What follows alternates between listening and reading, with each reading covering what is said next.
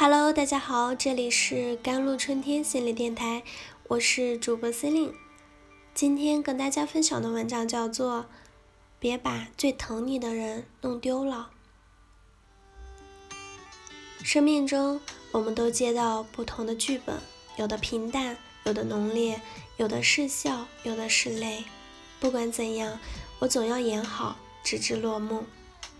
生命太过宝贵，以至于怎么过都像浪费。如果非要说出一条不浪费生命的建议，我想一定是别把最好的留到最后。此生未完成。先讲一个故事：一个天资聪颖的女孩，她从小就成绩优异，还很努力，于是她一步步考上名校，进修研究生，出国深造。回国后，他成为复旦大学年轻的讲师，也走进幸福的婚姻，生儿育女，爱情事业双丰收。在他成为人生赢家后，命运却和于娟开了个玩笑。三十一岁的他被确诊为乳腺癌晚期，更残忍的是，他只剩下一年半的时间。在生死临界点的时候，他感悟到。你会发现，任何的加班给自己太多的压力，买房买车的需求都是浮云。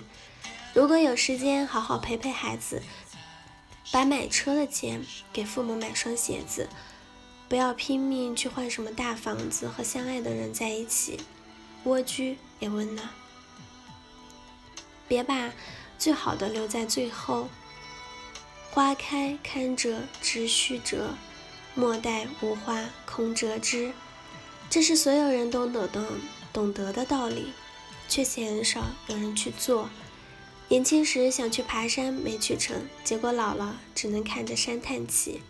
逛街时喜欢的连衣裙太贵，攒够了钱，衣服已经过时了。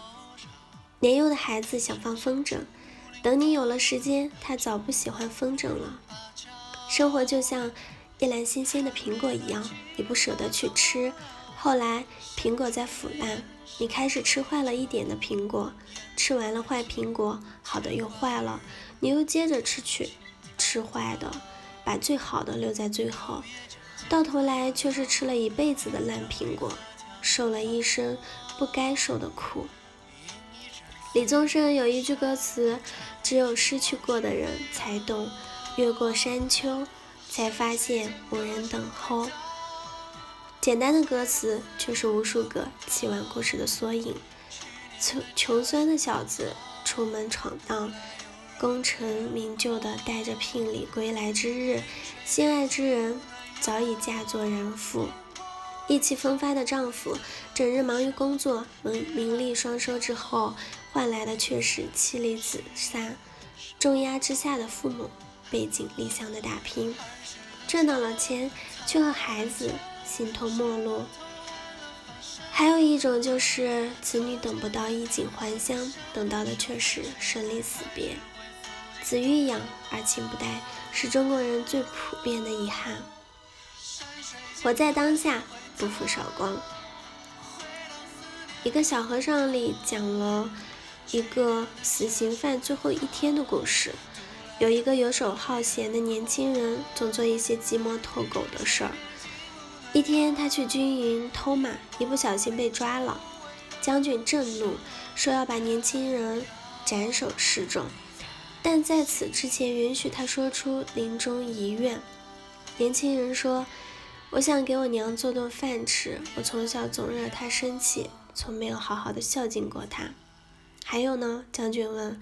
我想给小翠说声对不起，我答应送她的玉簪，看来做不到了。年轻人答。还有呢？将军又问。年轻人痛哭流涕地说：“我还想学点手艺，再也不偷鸡摸狗了。不过现在说什么都晚了。”将军听完，挥剑要杀了年轻人，却在最后一刻放了他。还说道：“你堂堂七尺男儿，孝敬父母，送女子玉簪，学艺养家，为何到最后一日才想去做？我命你今后把每天都当做最后一日，才不辜负我放你一马。”年轻人幡然醒悟，绝不能把重要的事情留在最后一刻才去做，否则遗憾终生。这个故事告诉我们，活在当下，把每一日都当做最后一日去活，才不负韶光。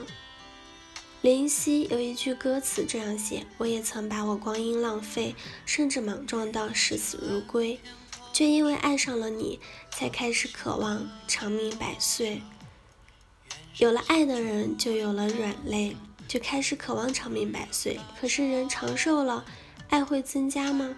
并不见得。依旧有很多人一边毫不在意的浪费光阴去分别，又一边虔诚的祈求。长相厮守，唯有把每一天当作是生命的最后一天，才能怀揣着感恩用心的去爱，不把最好的事留到最后去做，不把最重要的人留到最后去疼。爱人爱己，从此刻开始。末日相爱，春暖花开。